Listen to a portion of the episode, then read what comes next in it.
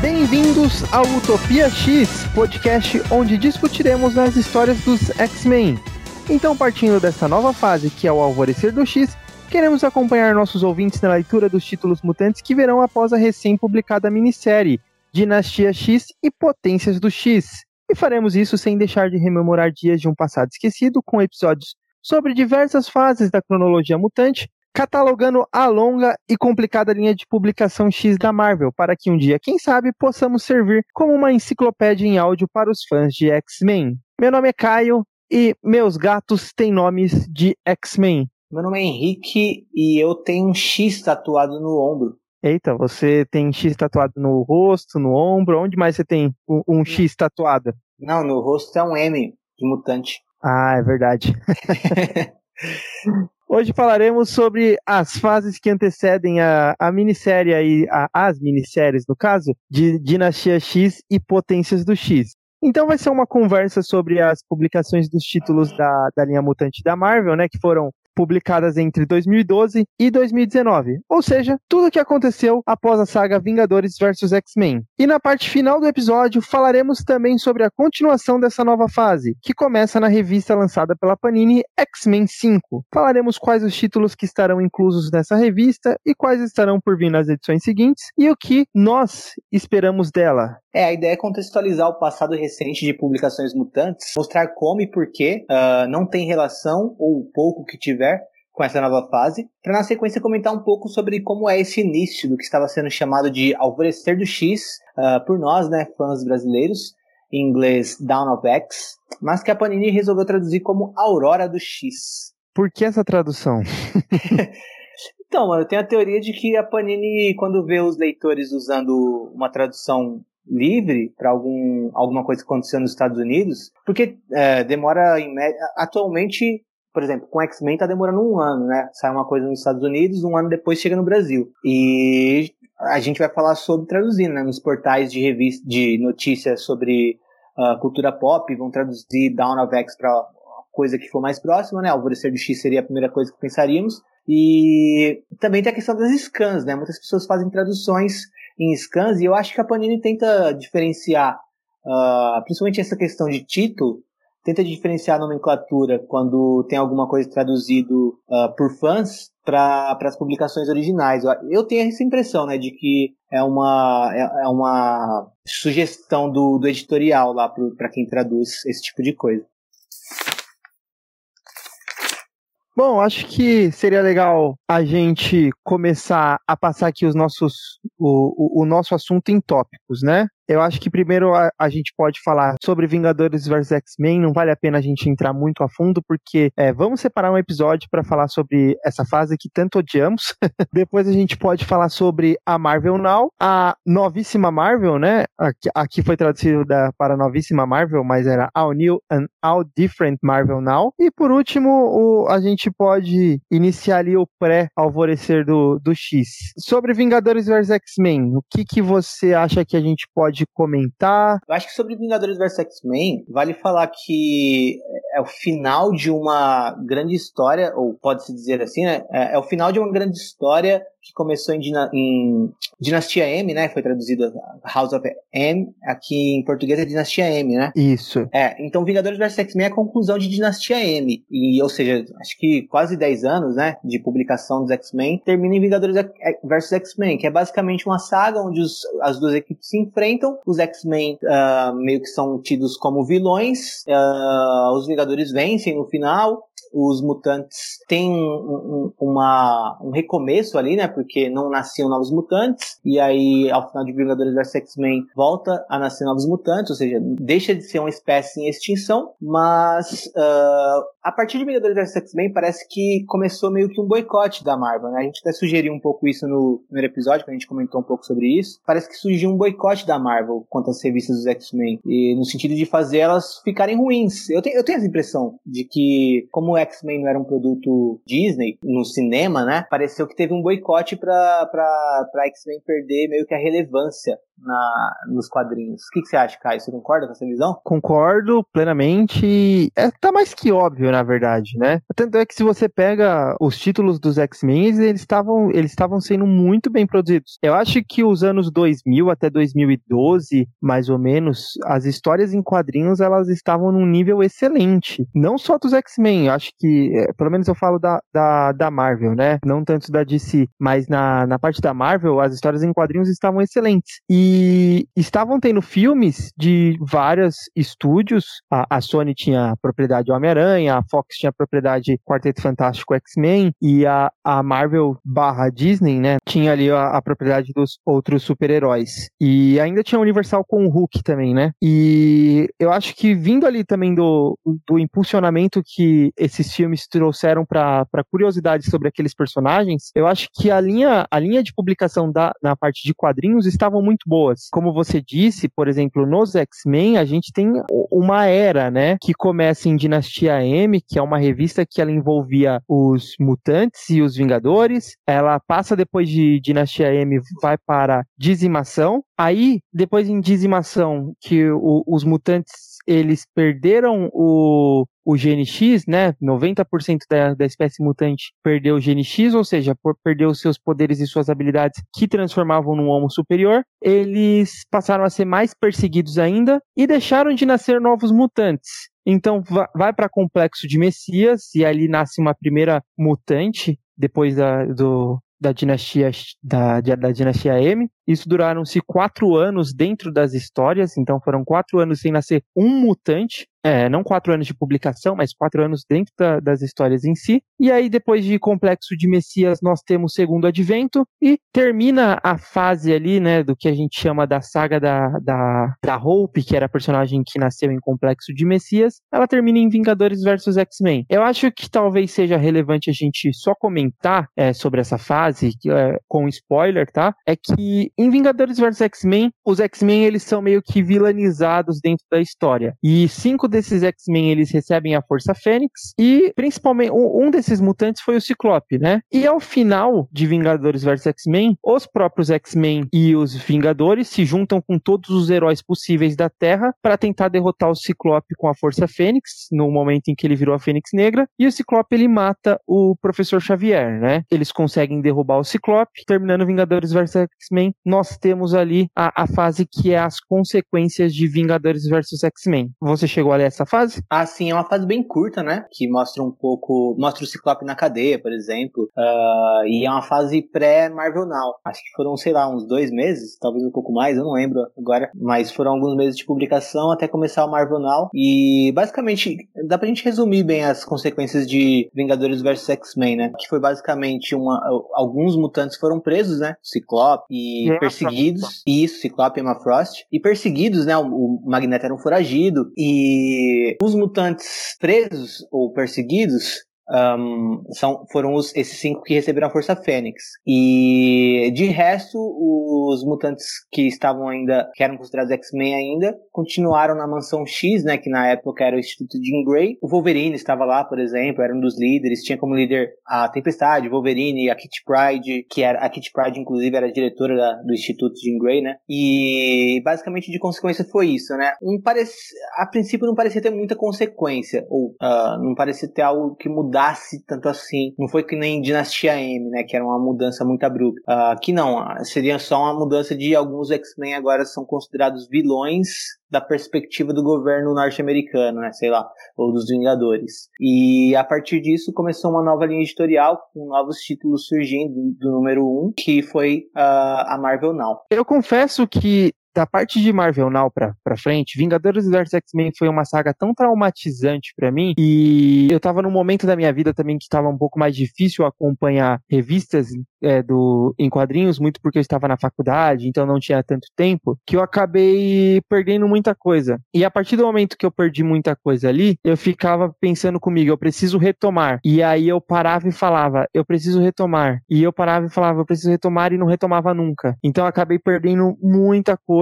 Então eu perdi a Marvel Now, perdi a, Mar a, a novíssima Marvel. E eu li bem pouca coisa dessa, dessa, dessa fase. Então acho que esse episódio vai ser muito mais eu entrevistando você, para você falar tudo o que acontecia nessa fase e falar também para os leitores, que eu tenho certeza que muita gente deixou de ler algumas coisas aí nessa fase, porque isso, isso é até uma lição para nós, né? Porque é algo normal. Tanto é que não é algo que eu vou deixar de ler, eu ainda vou voltar a acompanhar essa fase, pegar e retomar. Tanto é que nessa época aqui, é, em vez de ler o, o que estava acontecendo aqui em Vingadores vs X-Men, eu fui retomar o que eram histórias antigas, dos anos 80 e dos anos 90, que eu ainda não tinha lido, que era mais fácil para eu me contextualizar e eu não precisava acompanhar isso cronologicamente todo mês.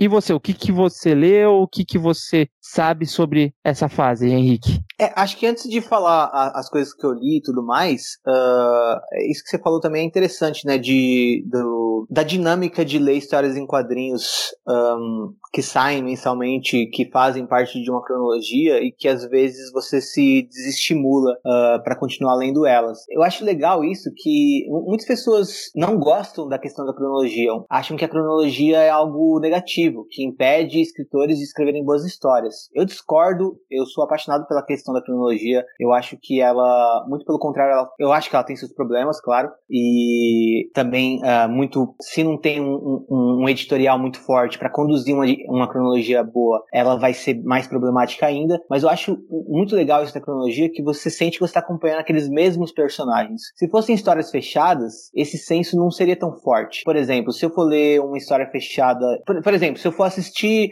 o, um desenho do Batman, o desenho do Batman dos anos 90. E depois for assistir um desenho do Batman mais recente. Não é o mesmo Batman. Por mais que seja o mesmo personagem, não é o mesmo personagem no sentido de que eles não fazem parte de um mesmo universo. É como se fossem universos diferentes. Então não tem, não, não tem a mesma conexão. E da mesma forma, X-Men, se for assistir o desenho dos X-Men dos anos 90, se for assistir X-Men Evolution, cada um tem seu apelo, mas não é a mesma coisa. E eu acho que tem que ter histórias fechadas e tem que ter cronologia também, que a cronologia é muito importante. Uh, eu, eu, não acho também que necessariamente a gente tem que ser refém de fases ruins. Que só porque a gente ama os personagens, a gente tem que necessariamente ler uma fase que não esteja fazendo sentido ou que esteja sendo muito mal escrita ou conduzida. Eu acho que dá pra gente conferir sempre o que estiver saindo, mas sempre com um olhar crítico também. E, e tentando acompanhar, uh, mas sem ser refém. E é exatamente isso que é, eu fiz nessa época, inclusive, de pós-Vingadores vs X-Men. Não é que eu abandonei o, o universo de quadrinhos e, e, larguei mão. Não, pelo contrário. Como eu disse, eu estava na faculdade, então o, o período que eu tinha livre eu pegava para ler revistas mais antigas dos X-Men e continuava acompanhando através de portais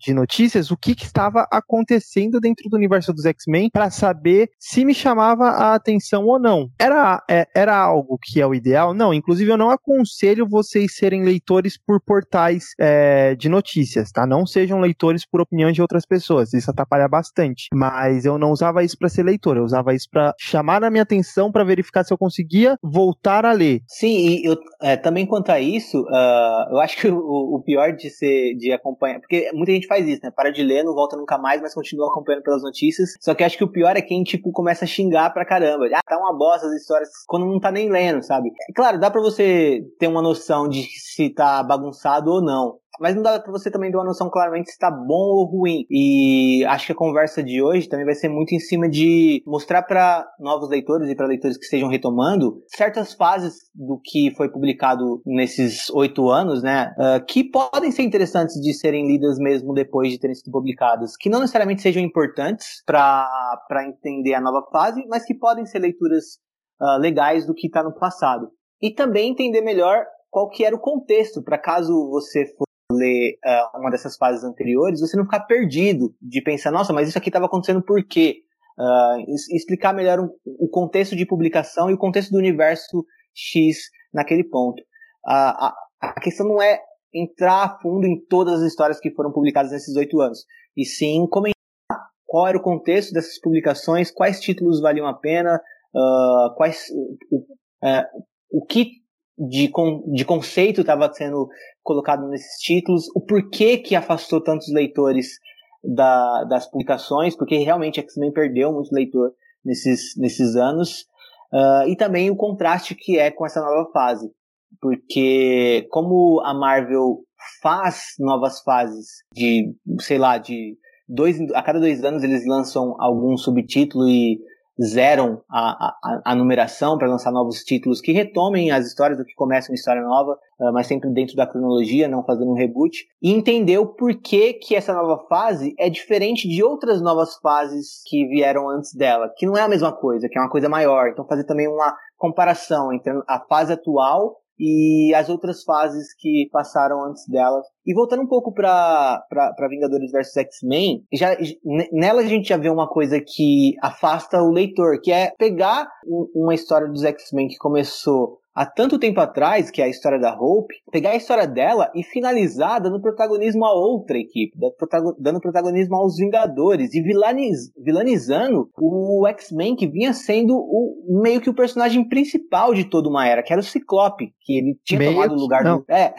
O Ciclope sempre foi, na verdade, o, o personagem principal de X-Men. Por mais assim, que as pessoas pensem que, que não, é o, o personagem, o, o Ciclope é o personagem central de X-Men. As histórias se passam em volta dele. Por mais sim, às vezes ele se afasta um pouco, mas é, a, as histórias dos X-Men se passam em volta do Ciclope. É, é, dá, pra, dá pra dizer que ele é um pouco o fio condutor, como ele, é, ele sendo um primeiro X-Men e tudo mais, estando desde o início, mas é, é, o, que, o que eu quis dizer foi no sentido do Ciclope estar como grande líder mutante nessa fase. Ele teve um crescimento de, como personagem, assim, gigantesco, né, na fase 2000 e pós pós Grant Morrison para frente. O crescimento é, então... do Ciclope é, é, é, é, fantástico, assim, como líder mutante, como personagem, e na mão de vários escritores diferentes, né? Eu acho sim, que quem sim. começou isso talvez seja o Joss Whedon, lá em Surpreendentes, é, Surpreendentes X-Men. É, e, e, você pega esse crescimento dele como personagem, e pega essa liderança que ele tava tendo de, uh, uh, com os mutantes, com os X-Men, e joga no lixo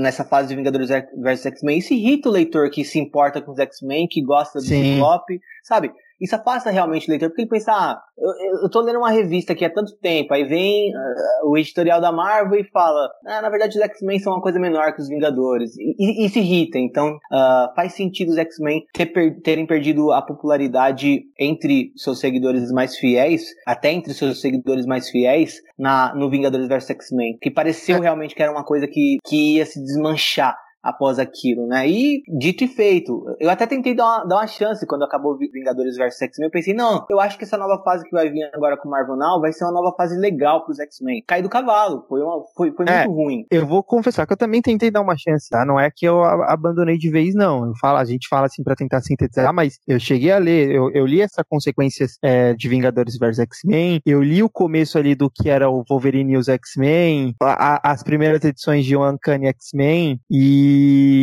aquela fabulosa Os Vingadores, né? Mas eu não gostei também nem um pouco e aí realmente aos poucos fui me afastando e, e, e pegando para coisas mais antigas. Eu lembro que na minha cabeça minha revolta era tão grande que eu pensava, não, para mim a HQ dos X-Men acabaram aqui. Eu vou voltar a ler a, o, as coisas antigas porque eu quero completar tudo que existe de X-Men até essa fase, porque para mim vai ser o, o final de X-Men. Aqui eu não quero continuar a ler para ver qual o tamanho da minha revolta, né? E a fase Vingadores, né? A, a saga Vingadores versus X-Men, ela é tão, ela é tão ruim que até os Vingadores são ruins dentro dessa fase, né? Os Vingadores, eles não fazem sentido nenhum. Eu não lembro, o único personagem para mim que tem um pouco de sentido ali é o Wolverine. De resto, nenhum dos outros personagens eles fazem sentido, eles condizem com o que eles são. O, o Capitão América, ele parece praticamente um fascista. Ele fala, não, a minha opinião ela é suprema, eu tenho que é, é, pegar a roupa aqui, levar, trazer ela à força pro, pro lado dos Vingadores e a gente vai, vai lidar com, com isso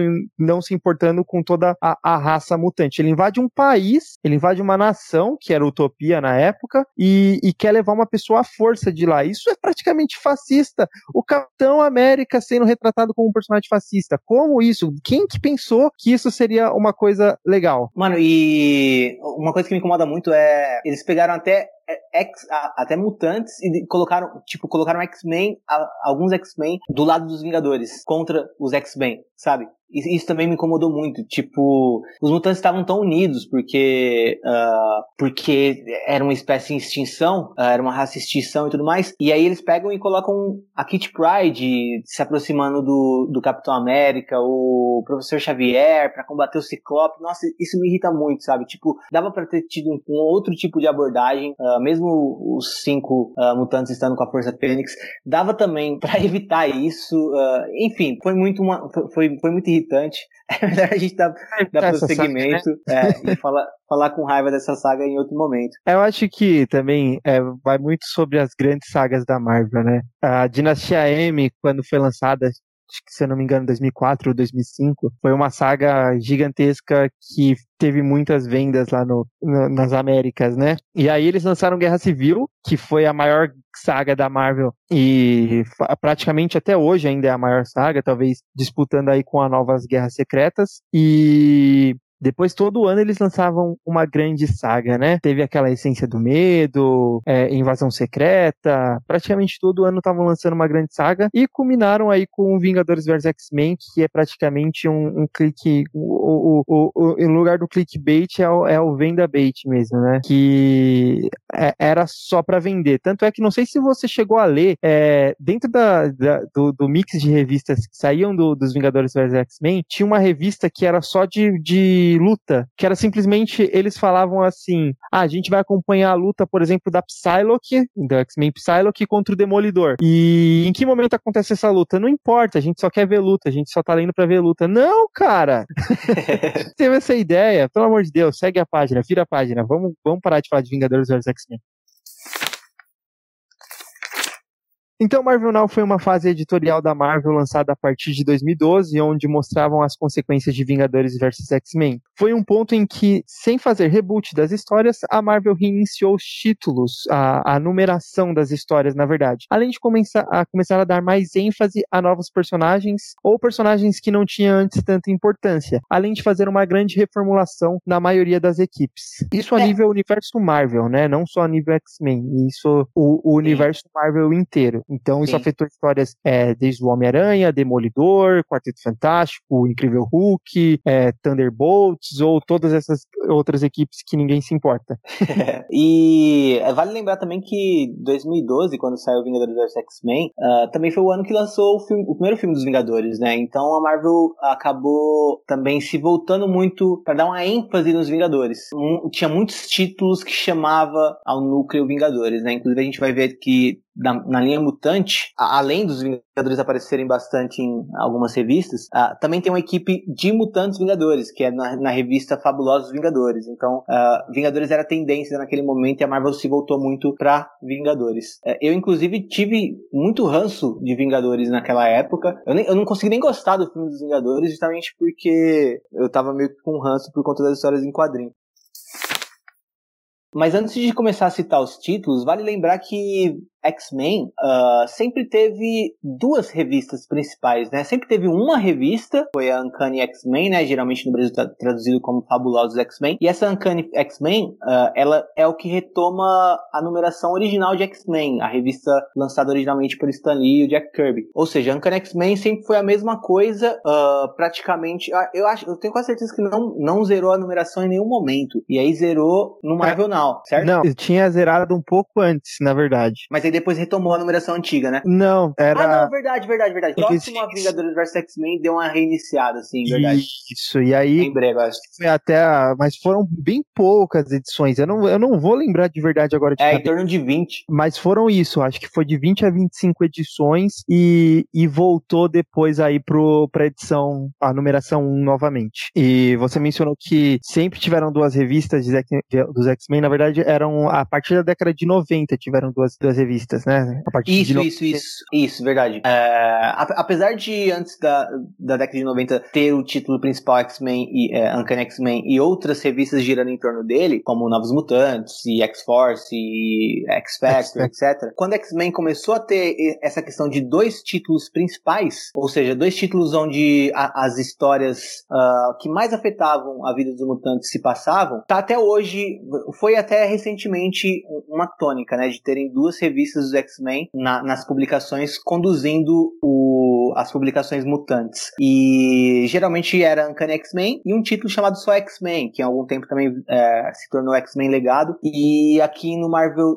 no ponto do Marvel Now, as duas revistas principais do, da linha mutante eram Uncanny X-Men e All New X-Men. Nessa, quando, quando a gente vai retomar aqui essa, essas fases, uh, a gente vai comentar mais sobre esses títulos principais e não falar tanto sobre títulos que não têm tanta, tanto impacto uh, na cronologia, como, sei lá, uma minissérie solo do Ciclope que saiu, ou uma minissérie solo do Magneto. Comentar menos sobre isso, comentar mais sobre os títulos principais que movem mais a cronologia mutante. E no caso, uh, tem outro, tem, tem, sempre teve um título que é importante por conta da popularidade dos personagens, né, que é Wolverine, mas aí a gente também vai guardar essa parte do Wolverine uh, para comentar mais um episódio só sobre o personagem, ou em episódios mais sobre o Wolverine, né, que uh, publicações do Wolverine é, tem material para vários episódios. Mas o que a gente vai comentar do Wolverine vai ser bem menos e a gente vai comentar mais sobre as, sempre os títulos principais das publicações mutantes. Que em Marvel Now foi Uncanny X-Men, Fabuloso X-Men e All New X-Men. Acho que no Brasil traduzido como Novíssimos X-Men, né, Caio? Você leu esses dois? Chegou a tentar ler esses dois? Eu li também prim as primeiras edições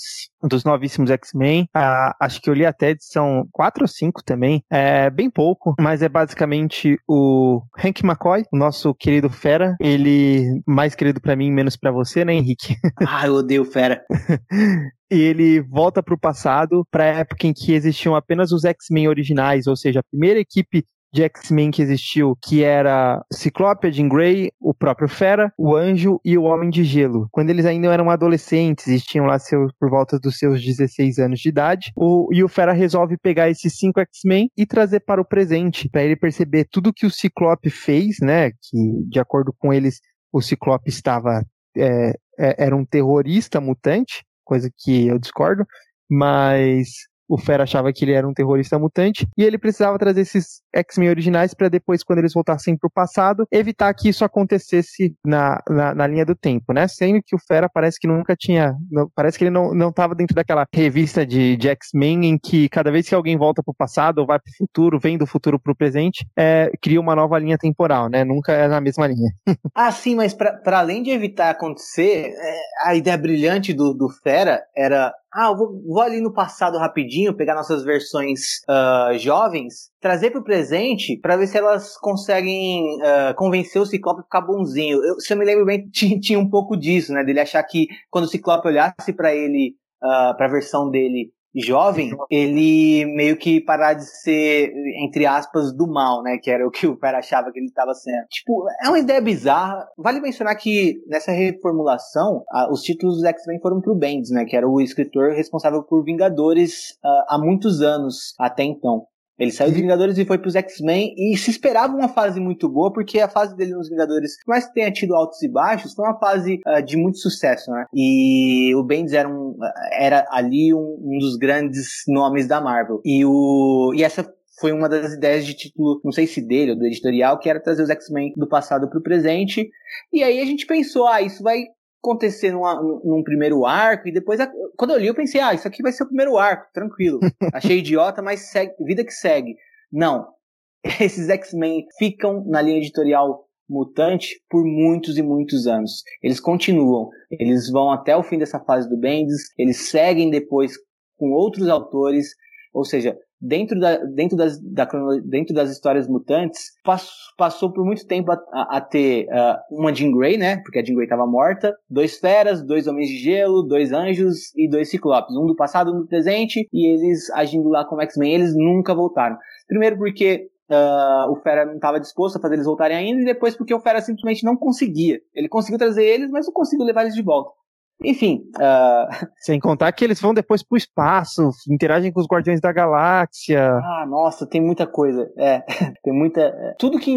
Quase tudo que envolve é, esses X-Men uh, do passado me incomoda muito. E até histórias que são. Assim, se eu, acho que se eu lesse hoje, eu ia até conseguir gostar mais, mas por eu ter lido na época, eram chatas pra caramba. Até histórias que talvez não sejam ruins, assim, se a gente for pensar em qualidade, né? Eram histórias bem contadas, bem ilustradas, uh, tinham alguma, algum ritmo legal, uh, algum arco legal, uh, mas em conceito e ideia eram histórias que incomodavam muito o leitor mutante. E parecia que eles faziam de propósito, né? Porque eles realmente sabiam que o, o público não estava gostando e eles deixaram lá. Parecia que era proposital da, da, da editora Marvel deixar esses cinco X-Men adolescentes no, pre, no, no presente para incomodar o público que lia X-Men, né?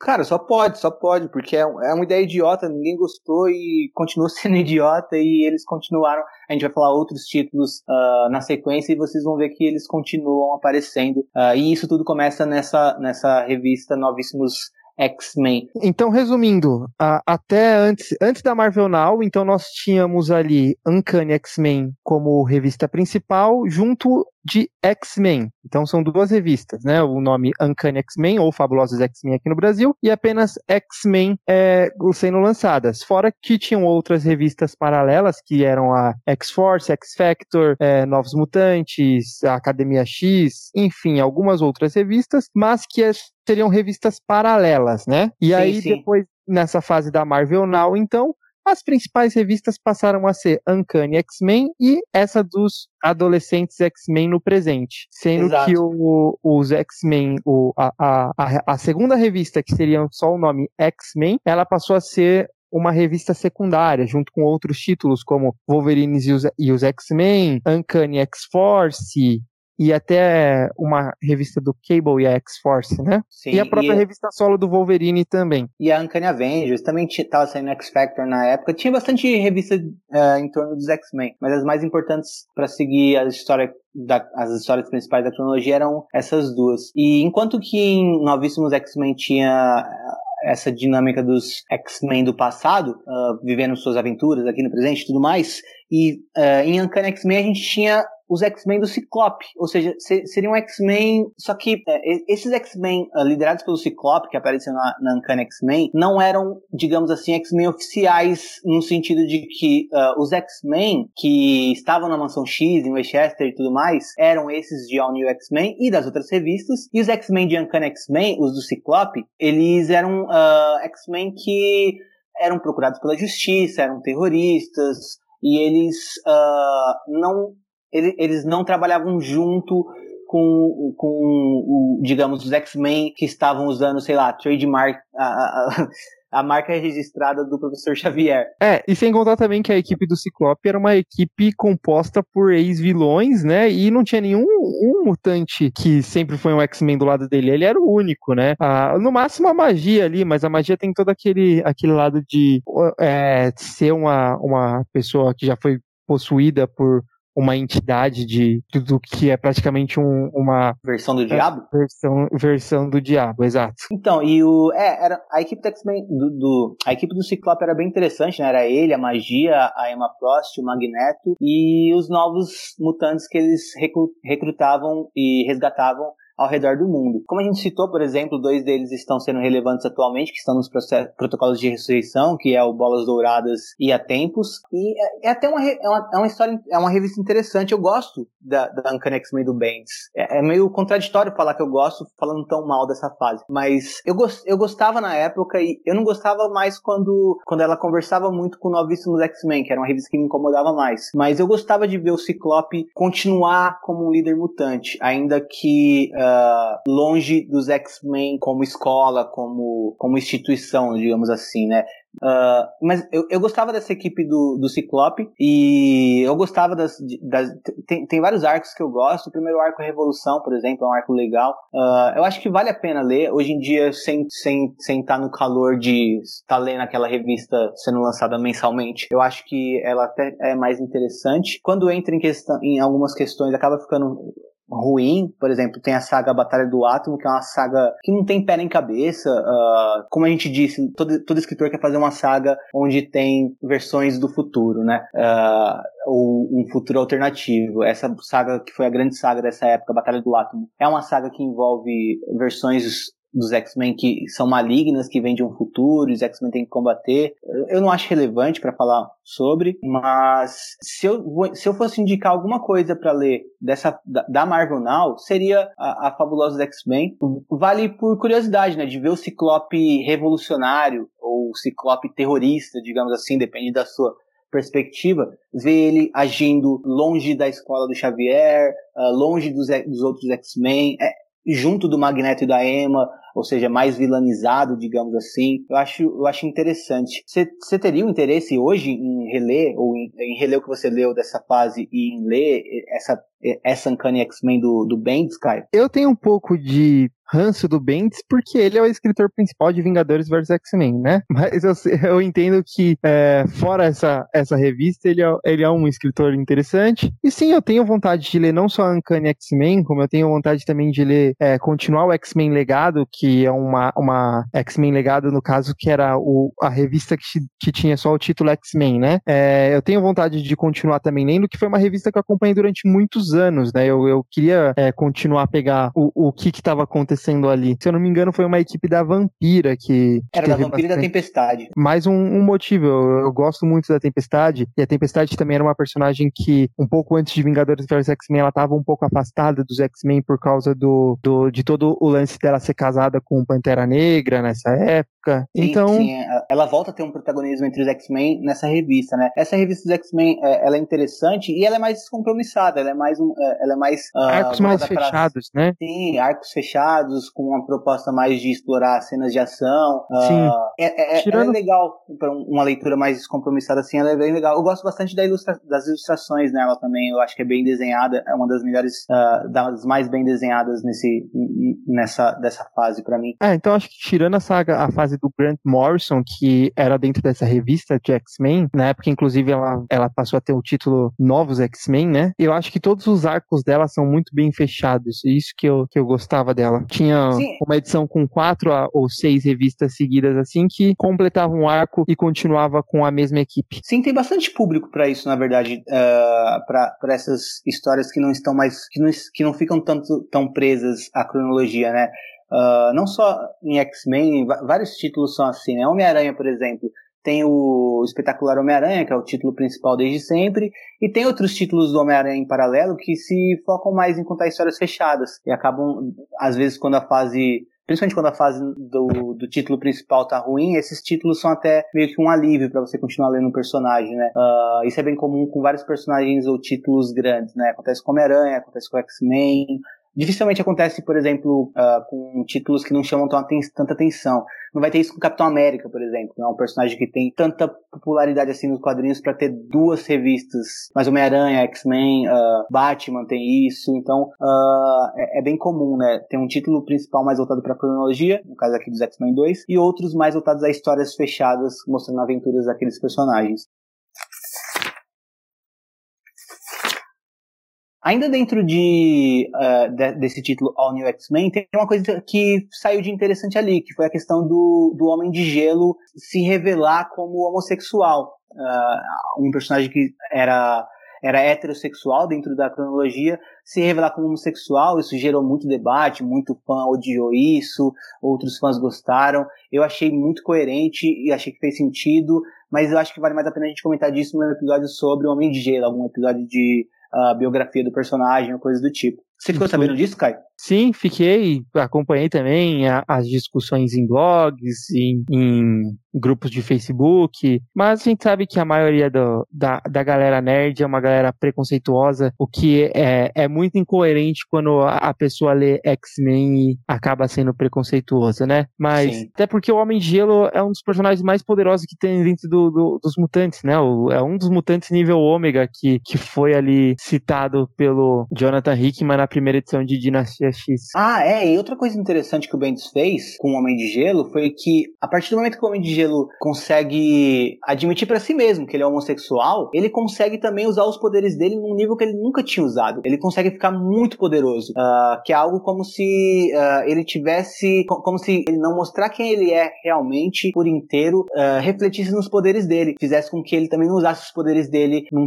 num potencial completo deles. E a partir do momento que ele consegue se livrar dessa questão de achar que era uma coisa, mas não era, lidar com essa questão melhor consigo mesmo e também conseguir falar com, sobre isso com as pessoas, ele consegue também lidar melhor com os poderes é. dele. Isso eu achei bem interessante. E dá pra perceber que, até pelo que você tá falando, foi uma coisa bem trabalhada, né? Não foi uma coisa de uma hora para outra. Sim, e... o, Bendis, o Bendis trabalhou bem alguns conceitos dentro dessas duas revistas. É realmente que o contexto uh, não colabora e outros conceitos são, são mal trabalhados.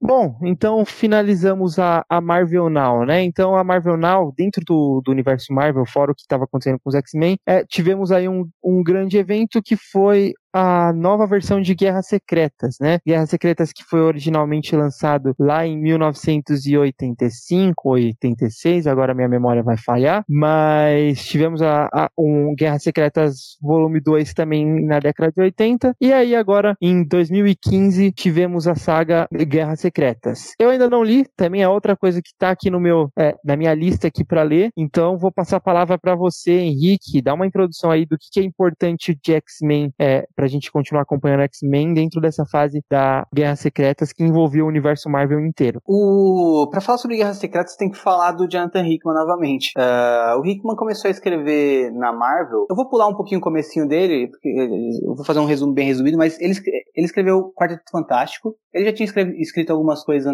antes de Quarteto Fantástico, mas título grande. Ele pegou o Quarteto Fantástico e ficou um bom tempo escrevendo o Quarteto Fantástico. Ele também escrevia duas revistas do Quarteto Fantástico, né? Quarteto Fantástico e Fundação Futuro. Uh, depois que ele saiu do Quarteto Fantástico, que foi antes de Marvel Now, ele viria a escrever Vingadores. Ele começou a escrever Vingadores a partir de Marvel Now. Quando ele escreve Vingadores, ele começa a criar uma história que se desenvolve em duas revistas, Vingadores e Novos Vingadores. E uma coisa que vale a pena falar também, já quanto ao Jonathan Hickman nos Vingadores, antes do Jonathan Hickman assumir os Vingadores, eles eram do Bendis, né? O Bendis que escrevia os Vingadores, e o Wolverine era bem ativo nos Vingadores. Com o Jonathan Hickman, o Wolverine também já passou a sair dos Vingadores. Ele aparece ali, acho que no primeiro arco só do Jonathan Hickman nos Vingadores, e continua sendo um Vingador, mas não aparece nessas revistas dos Vingadores. O que, que acontece com o Wolverine durante uh, a Marvel Now? O Wolverine eventualmente morre. Tem a morte do Wolverine. Isso que é isso? Cadê, cadê o aviso de spoiler? Dentro... É, desculpe. É, eu não sou tão sensível com spoilers, mas, pô, aconteceu faz tempo. Uh, mas então, uh, o Wolverine morre dentro do Marvel Now, né? Só, só, isso é um ponto importante também pra gente entender que depois do Marvel Now, as histórias dos Vingadores não vão ter o Wolverine. Ou vão, vamos ver. Uh, a, a, história dos, dos, dos X-Men, não vou ter o Wolverine. Mas enfim, Uh, o Hickman tá escrevendo, estava escrevendo Os Vingadores e todo o título, de, todos os dois títulos dele dos Vingadores culminou na grande saga Guerras Secretas. É uma história muito bem construída. Eu adoro essa fase dos Vingadores com o Hickman. É uma das minhas, das minhas fases preferidas, contando tudo que eu já li de quadrinhos. Não, não importa é, X-Men, Vingadores ou coisas da Marvel, da DC. Para mim essa fase do Hickman pelos Vingadores é ouro puro. Eu, eu amo e eu amo a, a saga Guerras Secretas. Agora, que o que é Guerras Secretas? Eu vou resumir, eu não vou entrar muito na história porque é muito complexo, mas eu vou resumir só o que tiver relevância com os X-Men. Em Guerras Secretas, o multiverso estava morrendo, estava acontecendo uma coisa que estava matando vários universos. E antes de todos os universos morrerem, o Doutor Destino salva a realidade do multiverso e cria uma realidade onde os últimos universos restantes coexistiam. Então todo, todo o multiverso estava existindo dentro dessa realidade, o mundo de batalha do Doutor Destino. E Doutor Destino virou Deus do multiverso. Isso é foda pra caralho. Principalmente se você gosta muito do, do Doutor Destino como eu. Uh, Doutor Destino virou Deus do universo e todo o multiverso eh, virou Deus do multiverso e todo o multiverso conhecido coexistia dentro de um só mundo. Uh, como é, estava morrendo, ele juntou todas as realidades para existir num mundo que sobreviveria a isso que estava acontecendo estava destruindo todos os universos. Dentro dessa história, uh, onde o Doutor Destino cria esse mundo, onde as realidades estão sobrevivendo, o Ciclope morre. Ok, então a gente tem a morte do Ciclope. Cadê o aviso de spoiler? Mas enfim, o Ciclope morre e não é nada relevante, é um detalhe pequeno da história. Uh, Ciclope morre, ok.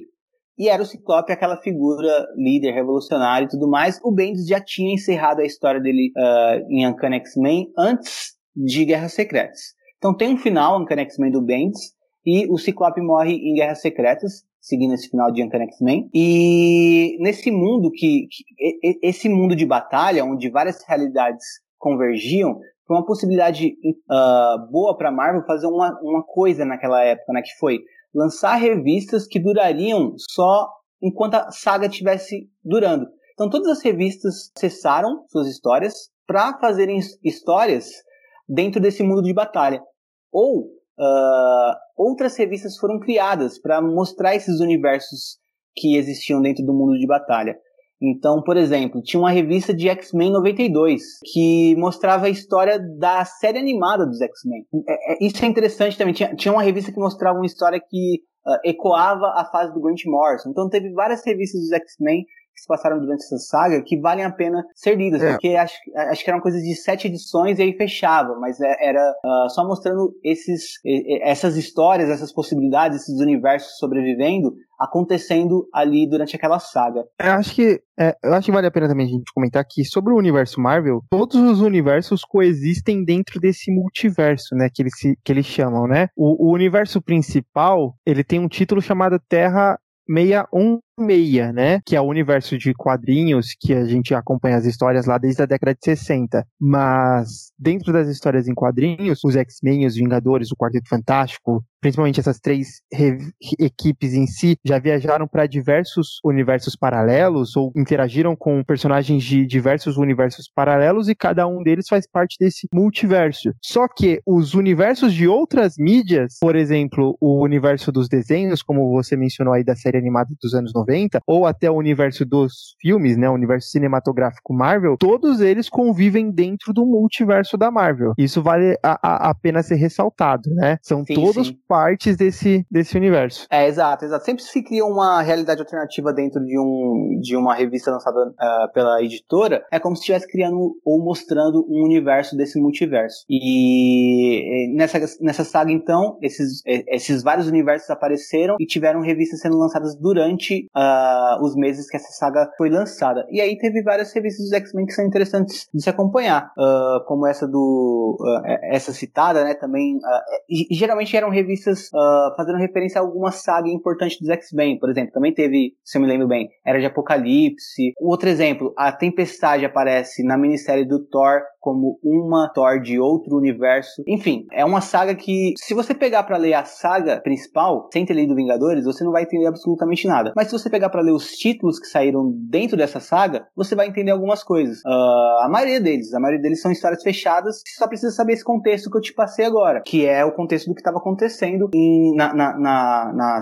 na série principal. Foi, foi meio que um reboot, não reboot, porque foi um reboot no sentido de encerrar alguns alguns universos. Então, por exemplo, o universo Ultimate, que foi um universo da Marvel que se criou nos anos 2000, um universo paralelo ao universo oficial, onde foi criado, por exemplo, Miles Morales, o, o Homem-Aranha que está tão popular ultimamente, ele foi um universo um, que morreu nessa saga. E alguns personagens desse, desse universo vieram para o universo meio-meio, universo oficial. Isso aconteceu com os, com os X-Men também. Por exemplo, o Wolverine estava morto, mas dentro dessa saga, um Wolverine que sobreviveu de um universo que morreu foi o Wolverine do título Old Man Logan, ou Velho Logan, uh, que foi um, um, um, arco fechado de, de uma história imaginando um futuro do, do, universo Marvel, onde Wolverine é o protagonista da história, uh, lançado nos anos 2000. É uma história bem famosa, que inclusive serviu como base para o filme, do, filme Logan. E, então, uh, o velho Wolverine, ele passa a sobreviver. É uma coisa muito louca, né? Ele sai de um universo que morreu e entra no, nosso, no universo que a gente acompanha nas edições na, na, linha editorial principal da Marvel, né? O universo meio meia. Então, nas histórias que se passarem depois de Guerra Secreta, a gente não vai ver o Wolverine que a gente conhecia, mas a gente vai ver o Wolverine, uh, o velho Wolverine lá, um, um, Wolverine velho vindo de um universo que morreu, convivendo com os personagens desse universo dos X-Men, que Eu também acho uma péssima ideia, mas uh, daqui a pouquinho a gente fala mais sobre isso. Uh, é uma, eu também acho uma péssima ideia no sentido de, para mim, é tão é uma coisa tão negativa quanto pegar os X-Men do, do passado e deixar eles na publicação por muito tempo. Se for uma coisa, tem uma coisa de um arco só, ok, mas o, o, velho Wolverine ficou um bom tempo entre os X-Men e eu achei isso bem esquisito. Mas enfim, essa saga, essa saga meio que deu a chance da Marvel rebootar o universo, mas a Marvel não rebootou. Ela manteve basicamente tudo como estava antes da saga. Eu não vou falar o final da saga, mas enfim, a Mar não, teve um reboot uh, nessa, nessa na Guerras Secretas, mas teve muita coisa interessante acontecendo nesse sentido, né? Como o velho Logan, o velho Logan vindo pro, pro uh, universo 66, a Gwen Stacy, que é a Gwen Aranha, também aconteceu isso com ela, se eu me lembro bem, e o Miles Morales também. Então, vários personagens que eram de outros universos passaram a ser do universo principal da Marvel. E aí, tudo isso culminou no que se chama de All New, All Different Marvel Now. Que novamente a Marvel não, por mais que ela não tenha rebutado o universo, ela rebutou a numeração. Então, novamente voltamos para a numeração 1 de todas as revistas, certo? Certo. E disso, as revistas principais dos X-Men passaram a ser duas: Uncanny X-Men e Extraordinary X-Men. Então, Fabulosos X-Men e Extraordinários X-Men. Essas eram as duas revistas principais mutantes a partir dessa nova fase. Uma coisa interessante é que, pela primeira vez, Fabulosos X-Men passou a ser a segunda revista principal, porque Extraordinários X-Men era é, dá para dizer que era a revista principal e Fabulosos a segunda revista principal, que geralmente era o inverso, né? Fabulosos a primeira e uma segunda como sendo X-Men, X-Men Legado, ou uh, o que seja. Ah, não, desculpa. Teve a fase do Morrison também, que isso aconteceu. Mas fora, fora isso, aqui de novo a gente tem então Extraordinários X-Men sendo a revista principal e Fabulosos sendo um, uma secundária, nesse caso. E o que que eram os Extraordinários X-Men? Então, primeiro que era bem ruim. os Extraordinários X-Men são escritos pelo Jeff Lemire, ou Lemire, que é um dos autores mais pops que tem hoje em dia nos quadrinhos, tanto de super-herói quanto em geral, nos quadrinhos norte-americanos. Uh, o Jeff Lemire escreveu bastante já pra DC, escreveu bastante para várias editoras, na verdade. Só que na Marvel, ele teve a chance de entrar na Marvel com Extraordinários X-Men. Todo mundo esperava um título bem legal. Eu, por exemplo, fiquei bem esperançoso de ter uma. de, de de voltar a ser uma fase boa. Pelo contrário, foi terrível. E o próprio Jeff Lemire fala que ele teve muito trabalho porque uh, ele não tinha um suporte do editorial, ele não conseguia escrever. Praticamente o, edita o, editorial escrevia por ele e ele não tinha nenhuma liberdade criativa sobre a história. Era muito difícil para ele desenvolver a história. E sendo um escritor tão bem conceituado, com tantos fãs, tendo um trabalho tão ruim, se você for ler qualquer coisa do Lemire e comparar com o Extraordinários X-Men, você pensa, não, não é ele escrevendo. Isso aqui é qualquer pessoa escrevendo, sei lá, é meu primo de 15 anos escrevendo, sei lá. Uh, não é o Lemar, mas enfim, é muito ruim. É, é, Uncanny X-Men não é tão ruim assim. Já já eu falo um pouco mais sobre ela. Mas Extraordinários X-Men, que é o, é o principal, é uma revista bem fraca e meio que enfatiza mais ainda esse meio, esse essa espécie de boicote que os X-Men vinham sofrendo por parte do editorial da Marvel. E além de que é muito ruim, Extraordinários X-Men é a revista onde o velho Logan aparece. O velho Logan, então, sobrevivente do universo que morreu, se junta aos X-Men e aparece nessa revista dos Extraordinários X-Men. Ele é um dos membros principais dessa revista. E em paralelo a isso também tem o título solo do, do velho Logan. Pra quem tem curiosidade sobre o Wolverine, como, como a gente vai tratar do Wolverine uh, oficial da Marvel, quando a gente for, for, for ter episódios sobre o Wolverine, vale a pena falar do velho Logan falando dessa fase. Que é o velho Logan, ele tem uma história nos anos 2000, né, que é uma minissérie, velho Logan, que é essa história, história num futuro distópico. Ele tem uma continuidade só agora em Guerras Secretas, né, com, com, essa, com a minissérie que se passa dentro do evento, que também é bem ruim. Eu, eu, eu não gostei, eu, eu gosto do, do velho Logan e eu não gostei dessa minissérie. E aí ele tem um título que é muito elogiado, que se passa também dentro desse, desse período de novíssima Marvel Now, que é o título, uh, acho que é só Logan, não sei se é velho Logan, não lembro agora. E nesse título se desenvolve a história dele, e quando esse título termina, ele sai do universo meio-meia. Ou seja, na fase que, eu vou que a gente vai comentar depois dessa, não tem mais velho Logan no universo meio-meia. Foi uma coisa que durou um período e logo acabou. E para além do, do velho Logan, uh, também a X23 se, se estabeleceu como a, a nova Wolverine durante essa fase, que foi uma coisa bem positiva também. E aí sim já é uma coisa que vale a pena falar em podcast sobre a personagem, porque uh, ela cresce muito nessa fase e tem uma continuidade também agora aparecendo em títulos da, do Alvorecer do X.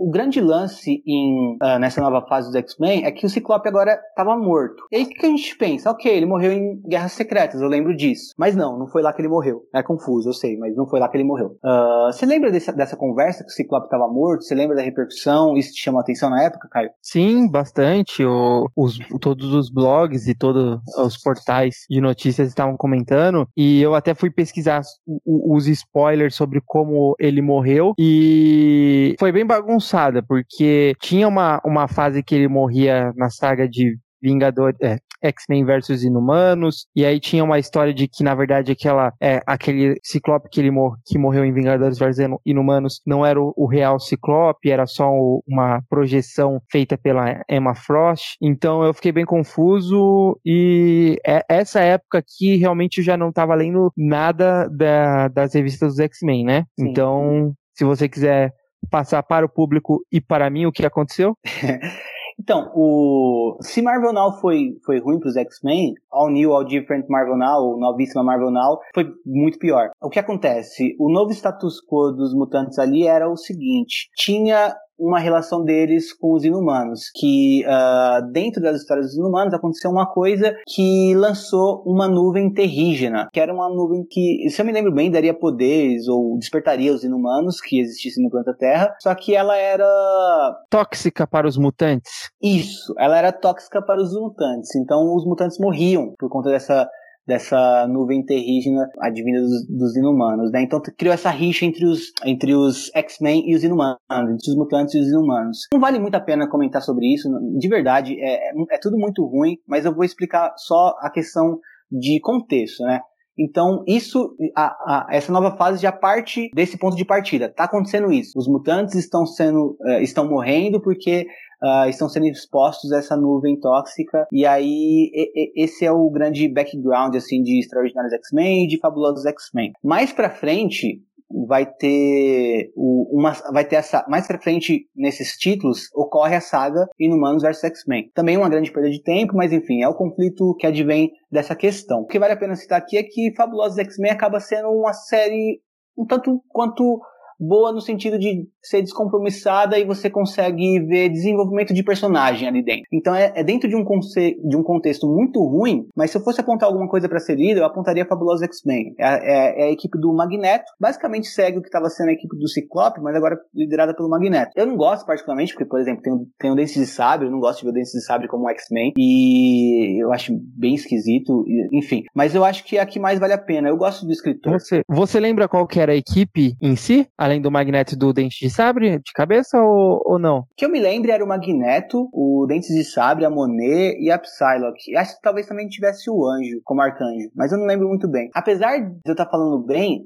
acabei de lembrar, colocando aqui, outra coisa que me incomodou. Quem desenhava essa história era o Greg Land. E eu não vou nem falar mal do Greg Land, só pesquisa Greg Land no Google Imagens e você vai saber porque todo mundo odeia ele. E, mas ela, é, ela é escrita pelo é, Cullen Bunn. Ele, eu gosto dos trabalhos dele, eu acho que ele sofre às vezes por estar dentro de um editorial ruim, mas eu gosto bastante de como ele trabalha os personagens e a evolução do personagem, a personalidade do personagem. Eu gosto muito do Magneto escrito por ele, tanto em Fabulosos X-Men como numa minissérie Magneto que saiu em Marvel Now, que eu também acho muito boa, mas eu não recomendo ler porque não, não vai para lugar nenhum. Ele também acaba sofrendo por conta do editorial. Mas enfim, essa fase é a que mais você deve evitar, eu acho. Mas é, qualquer, qualquer leitor deve evitar essa fase. E por fim, acho que a última coisa que eu tenho a dizer sobre ela uh, é que também tem uma revista All New X-Men, né? Novíssimos X-Men, que segue as histórias dos jovens mutantes lá, que dos, dos mutantes do passado, dos X-Men original que vieram pro, pro presente aquela época. E de saga tem, como citado, Inhumanos vs X-Men, mas antes de Inhumanos vs X-Men tem a saga,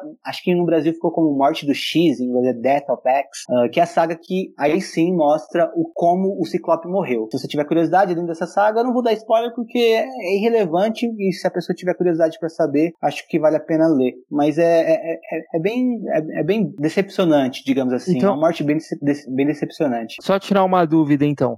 É, você mencionou que o Ciclope ele morre dentro da, da saga é, Guerras Secretas, né? Sim. Mas mostra a morte do Ciclope durante a saga de Guerras Secretas ou mostra a morte do Ciclope nessa saga chamada Death of X e que se passa durante as Guerras Secretas? O Ciclope morre em Guerras Secretas uh, de um jeito, e aí entende-se que pós-Guerras Secretas o Ciclope voltou vivo. Eu não vou entrar no mérito do porquê, porque aí seria dar spoiler de Guerra Secreta. Uh, mas então a morte que o Ciclope teve em Guerras Secretas não aconteceu, então, uh, na realidade do universo que sobreviveu a esse evento. E aí, a morte do Ciclope, então, dentro da cronologia seria essa, em Death of X, que precede Inumanos vs X-Men. É uma minissérie fechada, você não precisa necessariamente ler as outras, os outros títulos que estavam acontecendo naquela época, ou nenhum, para acompanhar ela. Só sabendo desse contexto que eu tô passando aqui, você consegue entender ela bem. E só que é, é, é, é bem ruim, vale mais pela curiosidade de quem, quem quiser saber como o Ciclope morre realmente.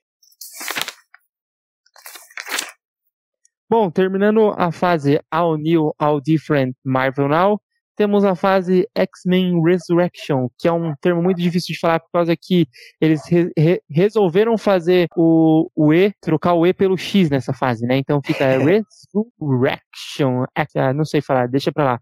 Comenta aí a fala. Bom, é, X-Men Resurrection uh, tá meio que faz parte ou tá meio que próximo do, do que foi uma reformulação mais geral no universo Marvel chamado Marvel Legacy. Uh, então tá em paralelo com essa fase do universo Marvel. Como saiu um pouquinho antes, tá um pouco desconexo do Marvel Legacy. Mas aí quando acontece Marvel Legacy, meio que não, não tem impacto na cronologia mutante uh, como estava sendo publicado naquele, naquele momento. Então, X-Men Resurrection tem outras duas revistas principais assumindo, que é X-Men Gold de Blue, ou uh, eu não sei se no, no Brasil foi traduzido para equipe dourada e equipe azul, acho que sim, que é referência a uma fase dos anos 90, né, Caio? Isso, que foi quando, logo depois que o Claremont saiu da, das revistas dos X-Men, elas se dividiram em equipe dourada e equipe blue, que era o fabuloso X-Men e o X-Men que nós tanto falamos, né? A revista que saía dentro de Uncanny e a revista que saía só em X-Men. E aqui esse, é, essa nomenclatura é retomada para dar título às séries. E aqui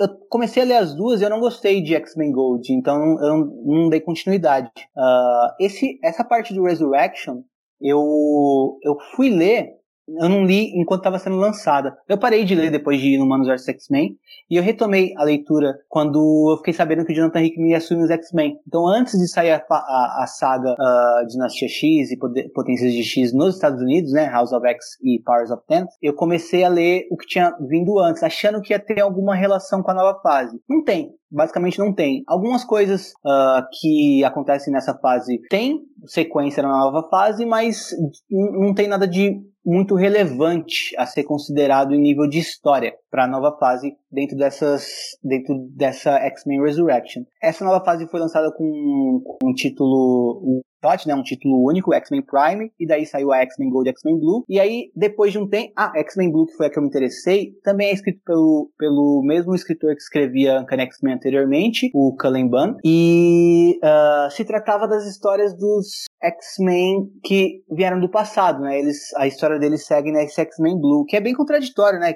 Eu, eu tô xingando eles pra caramba desde que eles apareceram, e aí, chega nessa fase, eu, eu, eu começo e continuo lendo justamente a revista que eles aparecem. Mas foi bem escrita. É, para mim, é a única coisa boa que tem escrita com eles, é X-Men Blue. Uh, Vale a pena? Uh, acho, talvez não, porque uh, não tem muita relevância, mas é bem escrito. É a mesma coisa que Uncanny X-Men e o título de Magneto. Todos os títulos do Banner eu gosto bastante, mas não tem muita relevância. Ele é muito. Ele deu muito azar com o editorial que ele pegou. É, eu só acho que assim, quando a gente fala, ah, vale a pena ler, não vale a pena ler, eu acho que na verdade vale a pena, se você tiver é, tempo, paciência, vale a pena você ler tudo, né? Sim, sim. Mas são, é algo que não, não chega a ser tão relevante para o contexto geral de tudo que está acontecendo hoje, por exemplo, na, no universo de HQ. Isso durante muito tempo, acho que, é, como são longas publicações, é, publicações de longas datas, na verdade, é, vai ter durante muito tempo um determinado período de alguns anos em que acaba não sendo tão relevantes as histórias para você dar continuidade, né? E aí esse tipo de história vale a pena é, você de repente tá pulando ou se você tiver tempo e paciência, como eu falei, ler. Sim, exatamente nesse sentido, Caio, que eu tô falando, essa questão de, de se valer a pena ler ou não, perfeito. E então, uh, só a questão desse X-Men Blue, uh, os novos, os, esses X-Men do passado, né, que estavam sendo publicados em All, All New X-Men ou Novíssimos X-Men uh, e seguem sua história aqui, eventualmente eles vão voltar para o passado e sumir da minha vida, graças a Deus. Não vai ser no X-Men Blue, vai ser numa minissérie. Então X-Men Blue termina e depois tem uma minissérie que encerra a participação desses X-Men na cronologia mutante. Também é, é, bem confuso saber se esses X-Men do passado são realmente do passado oficial ou não, né? O que é mais consenso entre os fãs hoje é que eles se tratam de X-Men de uma linha temporal diferente, ou seja, de outro universo. Dentro dessa fase também tem o retorno da Jean Grey em uh, Ressurreição da Fênix. Você ficou sabendo dessa fase, Caio? Dessa saga, na verdade, de, desculpa, dessa minissérie, na verdade? Então, nessa fase eu não fiquei realmente sabendo. Tanto é que eu fui pego de surpresa quando eu vi a Jean Grey viva lá na, em Cracoa. Eu achava, inclusive, que era algo que tinha sido, que tinha surgido em Cracoa. Sim, sim, mas ela volta antes. Uh, e muitos, muitos leitores pensaram isso, né? Que a Jean Grey estava uh, voltando agora em Krakoa, mas não, ela é ressuscitada numa fase anterior, que é nessa minissérie. E depois dessa minissérie, A Ressurreição da Fênix, uh, a Jean Grey ganha um título que é X-Men Red, X-Men Vermelho, né? E aí já é uma, uma equipe de X-Men liderados pelo Jean Grey. A Jean Grey já junto dos X-Men como eles estavam. E essa ressurreição da Fênix é do Matt, Rosenberg. E eu acho muito boa essa, essa minissérie. Essa eu indico. Uh, é meio forçado, mas o jeito que ela volta tudo mais, achei bem, bem forçado, mas a história em si eu acho muito, muito bonita. Eu acho muito, nossa, faz jus a personagem. Quem gosta da Jean Grey vai adorar a história. É, eu recomendo você ler, cara, é bem curtinha, é bem fechada nela mesma e vale a pena até você ler antes de ler outras coisas e ir direto para essa, porque eu acho que de tudo é o que eu mais gosto, de tudo que aconteceu entre Vingadores versus X-Men e, e essa nova fase do Jonathan Hickman. Acho que o que eu mais gostei foi essa ressurreição ressurreição da, da, da, Jean Grey. Eu achei uma história bem legal, com um final não tão bom assim, eu achei o final um pouquinho estranho, mas no geral eu gostei muito da história, eu acho que fez jus à personagem e é desenhada pelo uh, Francis Yu, que é um, é, um, é, um, é um desenhista que divide opiniões. Eu, eu particularmente gosto bastante. É, e até então, uh, se a personagem é ressuscitado de uma forma não tão legal dentro das histórias em quadrinhos, a gente sempre vai para aquela máxima que é quadrinhos, né?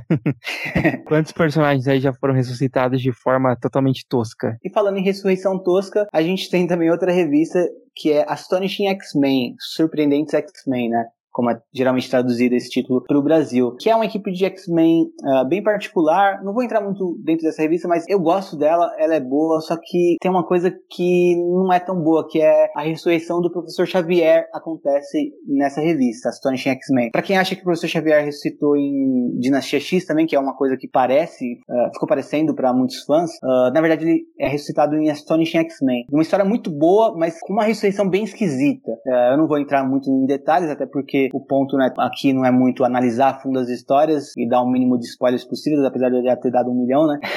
e mas uh, quem tá curioso para saber como o professor Xavier volta à vida depois de Vingadores vs X-Men é em Astonishing X-Men que acontece. Você sabia disso, Kai? Sim, eu sei mais ou menos também como que ele ressuscitou, pesquisei spoiler e tal, mas é algo que não tem jeito. Dá curiosidade de ler e também tá na minha lista de leitura pra, pra ler. Eu sei que tem algo a ver com o Phantomex, né? Sim. Essa ressurreição dele deu margem para muitas pessoas acharem que isso seria relevante na fase do Hickman, porque se a gente vê o, a minissérie, acho que em nenhum momento no que se trata do presente o professor Xavier aparece sem capacete né? Tô, tô errado ou não? Acredito que ele é, não, não aparece, não. Ah, pelo menos em Dinastia X e Potências do X, não. Sim, sim. Então, a questão é que, da forma que ele renasce em Astonishing X-Men, ele renasce não no corpo dele, sim em outro corpo. Então, o motivo dele estar tá com o capacete o tempo inteiro é para não mostrar esse rosto diferente que ele teria. Eu acho que, não necessariamente, vai muito de como você quiser ler aquela revista. Uh, pode ser que sim, pode ser que não, uh, mas não tem relevância.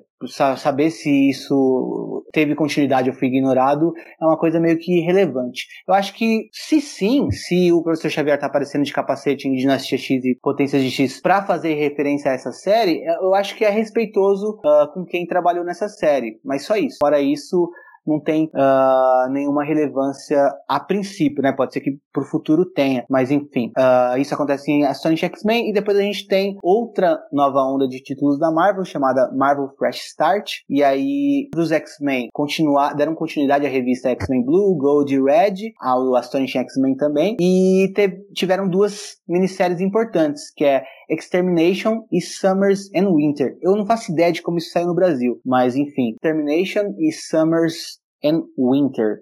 Provavelmente extermínio, não sei. Summers e Winter já fico em dúvida, porque Summers, além de ser verão, ah, além de Summer ser verão, e fazer um trocadilho Summer e Winter, também é o sobrenome do Ciclope, né? Então não sei como eles traduziriam para manter o trocadilho, mas Summers e Inverno, não sei se eles fariam isso, mas uh, se algum leitor souber aí, uh, manda pro Henrique que tem preguiça de pesquisar online. Extermination é a saga onde finalmente os X-Men do passado voltam pro, pra, pro lugar de onde eles não deviam nem ter saído, né? Fera. Mas enfim. Você uh... sabe quantas edições foram de All New X-Men? Nossa, eu acho que o primeiro título teve suas 40 a 50 edições. Depois o segundo título em novíssima uh, Marvel deve ter tido umas 30, talvez menos. Uh, e agora esse anterior, X-Men Blue, deve ter tido umas 25. Então foi menos de 100, mas foi bastante. Foi bastante, por mais que eu queria. Nossa, foram anos e anos né, deles aparecendo nas histórias. E em Extermination uh, finaliza esse arco deles.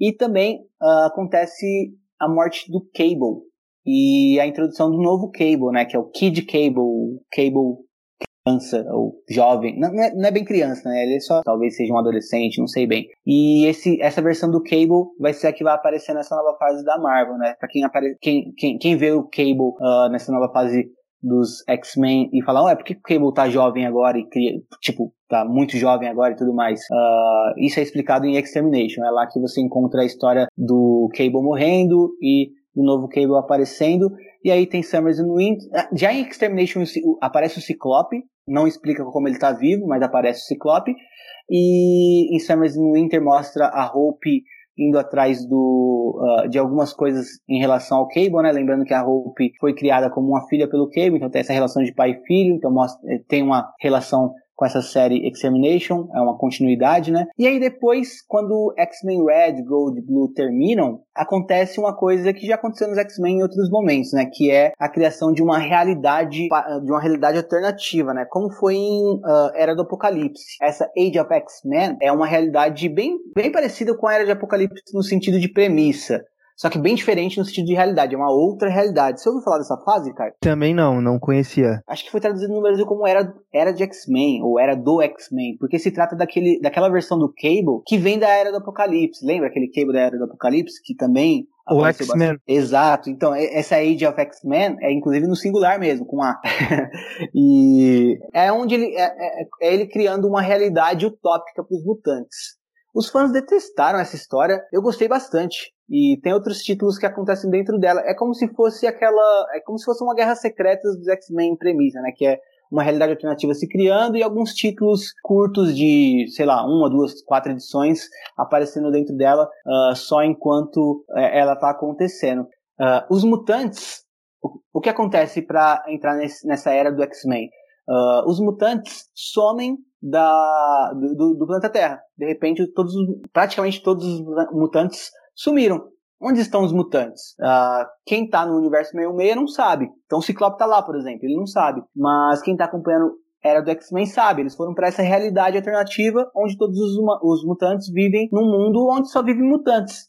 Então essa é a premissa, um mundo utópico de mutantes uh, vivendo, não existem humanos nesse, nesse, nessa realidade, somente mutantes, mutantes mesmo, uh, numa realidade uh, utópica ou distópica. Distópica. É, então essa, essa é a tensão da história. É, eu, eu gosto muito dessa história. Eu, eu não entendo tão bem porque os fãs não gostaram, mas eu gosto bastante dessa história. E enquanto essa história acontecia, a única história dos X-Men que se passava dentro do universo 66 era Fabulosos X-Men, que agora, que nesse ponto voltou a ser publicada, encabeçada pelo Ciclope, pelo retorno do Ciclope. Então o Ciclope reapareceu na Extermination no finalzinho dela vivo e ele volta a atuar em Fabulosos X-Men, uh, esse último volume. Uh, o Wolverine também é ressuscitado numa minissérie cega do numa minissérie solo do Wolverine e ele também é, encontra o Ciclope uh, dentro das páginas de Fabulosos X-Men, enquanto todos os mutantes estão desaparecidos do planeta Terra e sobraram poucos e o Ciclope novamente liderando esses poucos mutantes que sobraram.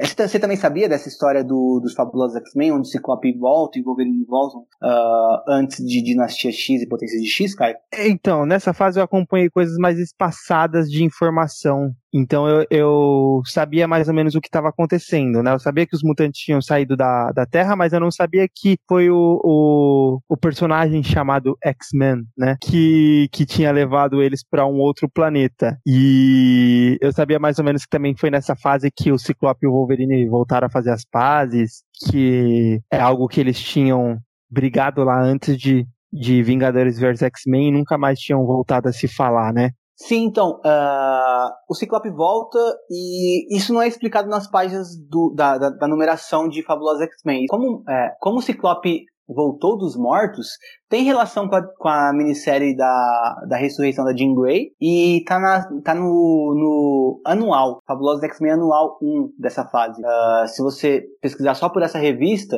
você vai achar nela a história que o Ciclope Uh, explicando como o Ciclope ressuscitou. Também não vou entrar em spoilers, mas só indicando que é, é, é, é nela que você, que você encontra a explicação esquisitíssima também, na minha opinião, de como o Ciclope volta. Mas enfim, uh, também é escrito pelo Rosenberg, que é o autor de, da morte da, da ressurreição da Jean Grey, e uh, é bem ruim, na verdade, essa fase de Fabulosa X-Men, e é muito triste, porque a proposta dessa revista era a seguinte, essa é a última fase dos X-Men. Depois disso, acabou X-Men.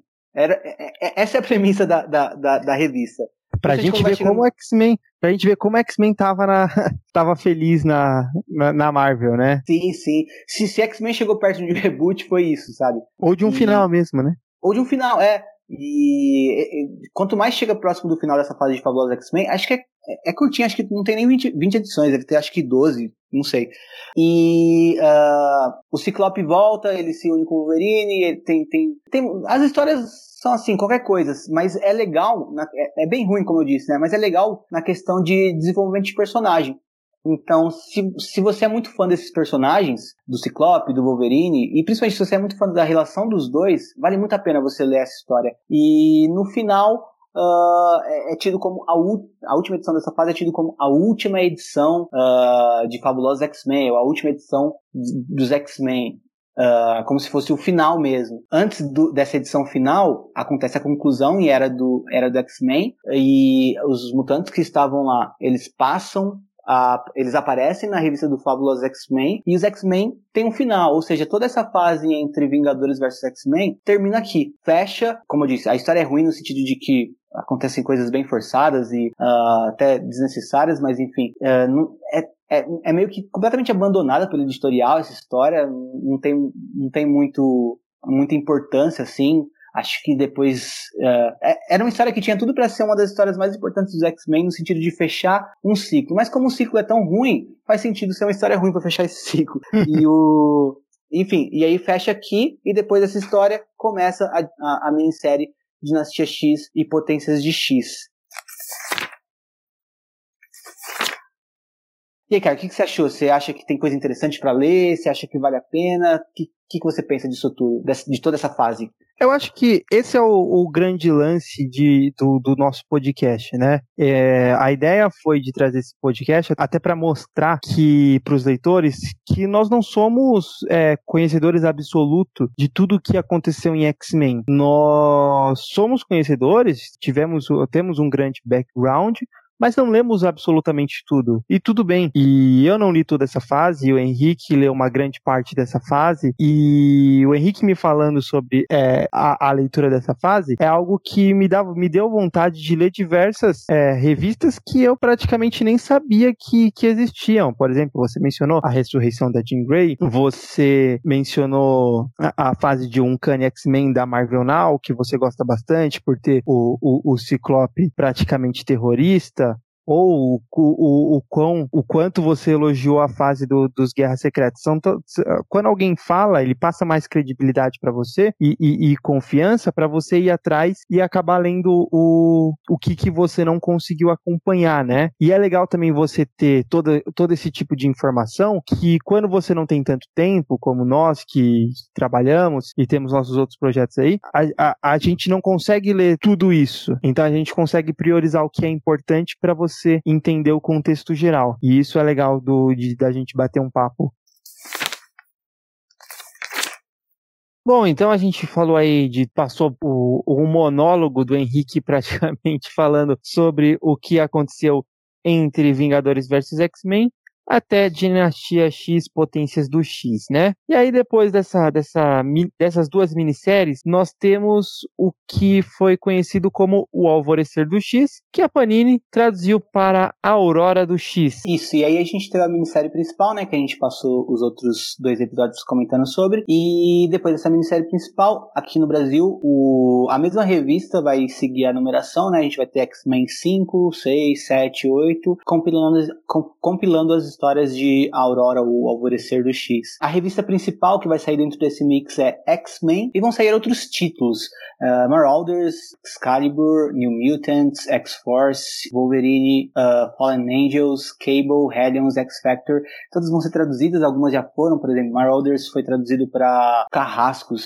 uh, Excalibur, Excalibur vai ser Excalibur, claro, New Mutants, Novos Mutantes. X-Force, X-Force, Wolverine também, uh, Fallen Angels, não sei se vão traduzir para Anjos Caídos, uh, iCable vai seguir o nome. Hellions é um. Hellions, você sabe a tradução em português, Caio? Não. É uma equipe de vilões da Emma Frost. Ah, é satânicos. Isso, isso. Provavelmente vai ser traduzido como satânicos. E. Uh, é.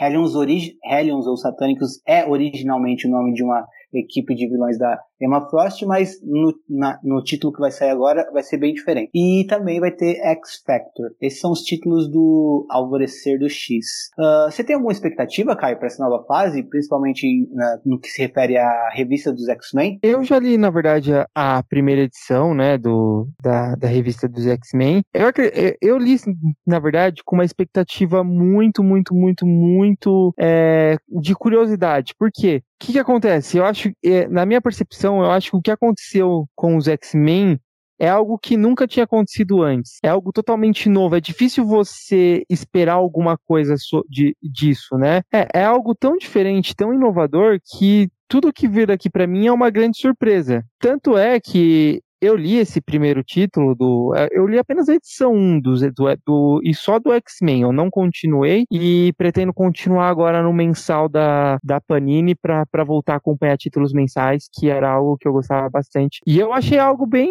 bem diferente mesmo, né? Você pegar o, os X-Men e, e, essa, primeira, essa primeira edição se passa exclusivamente sobre o clã Summers, né? Então, ó, toda a família do Ciclope ali, e, e, e dá esse status de como que são eles morando em Krakoa. Eles não estão nem em Krakoa, né? Eles estão na área azul da lua, mas com um portal para Krakoa. Isso, e com um habitat krakoano lá, né? Isso. O, o habitat é, o, é a palavra certa. E aí, é, o interessante nessa, nesse, nessa edição número 1 um de X-Men, é, mostrando o Clan Summers e tudo mais, é que. Uh, ah, é, uma coisa. As expectativas. Muitas pessoas falaram mal, assim, dessa nova fase, inclusive aqui no Brasil, uh, no sentido de que as pessoas esperavam que seria uma continuação imediata de uh, Dinastia X, Potências de X. E meio que para mim, para mim essas pessoas não entenderam que enquanto Dinastia X, Potências de X era uma coisa muito grande para dar início a uma nova fase, em X-Men o Hickman tá uh, meio que fazendo,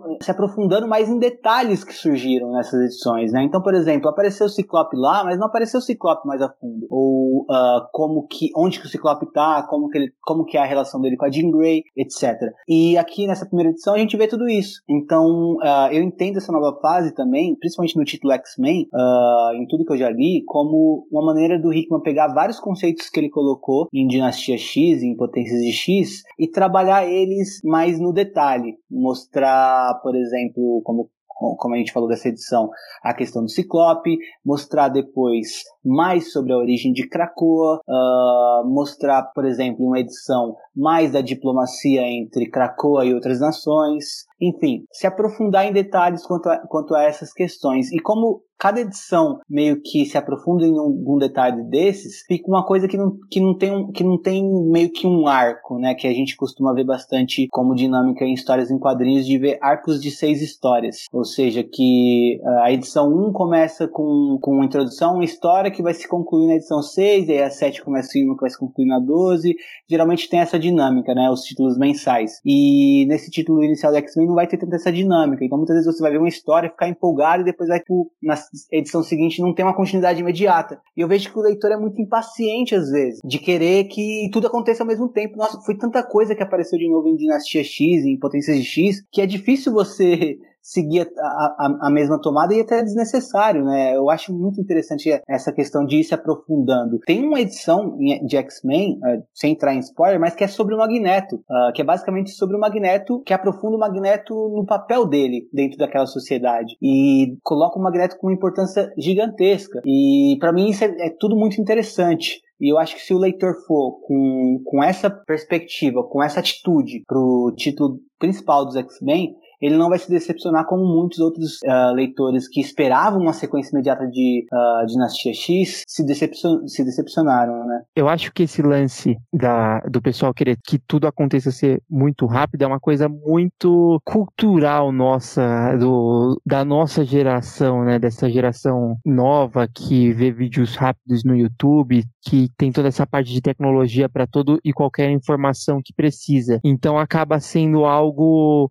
é, é uma geração muito imediatista. Eu, particularmente, eu adoro o, o respiro que tem entre edições, né? Que são esses, esses respiros que você consegue se aprofundar mais nos personagens. É nesse momento que você começa a, a, a entender quais são suas motivações, quais são seus medos, suas angústias, e você, como leitor, começar a se apegar mais a, a cada um dos personagens em si. Então, eu fico feliz, na verdade, de saber que o que está sendo trabalhado é algo nesse sentido. É algo que não vai ser só um, um simples páginas de porradaria. Vão ser páginas que tem algo a, a, a mais por trás, uma profundidade de tudo que está acontecendo por, por trás de, disso, né? E não só uma profundidade, um planejamento também. Eu sentia muita falta da, das histórias em quadrinhos dos X-Men mais, é, mais recentes, assim, do, eu digo, da década de 90 para frente, de não ter um grande planejamento do que queria acontecer né? Tanto é por isso que eu gosto do arco Dinastia M, é, Complexo de Messias, Segundo Advento, culminando no, no Vingadores versus X-Men, apesar da história não ser boa, porque ali mostra planejamento. O, o, Chris Claremont mostrava muito planejamento nas histórias em que ele escrevia lá na década de 70, 80 e início dos anos 90. E eu acho que toda essa nova fase ser encabeçada pelo Hickman, e eu tenho certeza que ele já tem tudo desenhado na parede do quarto dele, o que, que ele quer fazer, e isso vai ser muito mais coerente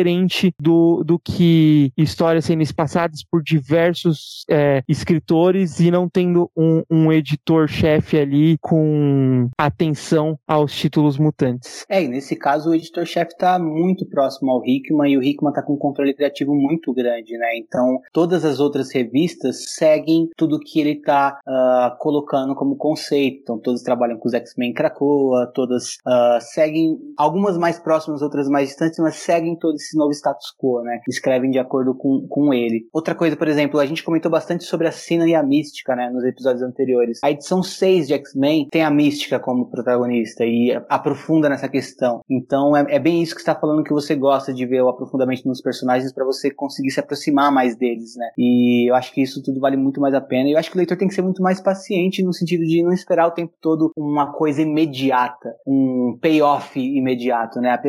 Isso eu fico muito irritado com isso, porque eu acho que é isso que mais uh, traz histórias ruins. Histórias que só querem impressionar, ou histórias que só querem fazer uh, alguma coisa que choque, que vai fazer as pessoas comentarem online, ou que vai trazer alguma cena de ação muito impactante. Que é, para mim é um entretenimento mais raso e só imediato mesmo, que não vai ficar com você depois de muito tempo, né? Mas histórias que se aprofundam mais e que até às vezes seguram o momento de uma, de uma ação, como foi Dinastia X, que a gente esperou para ver a missão e quando aconteceu foi fantástico. Então acho que a paciência vai ser recompensada se a gente uh, for com uma atitude mais positiva para a leitura desses títulos e não pautando o, o que deve ser com o que a gente quer que seja, né? Não é assim, ah, eu quero que conclua uh, a questão da mística com a Sina logo. Não, é, o, o, autor sabe o tempo que precisa concluir quando ele está construindo a coisa uh, de uma maneira planejada, né? Então a gente tem que também dar esse voto de confiança.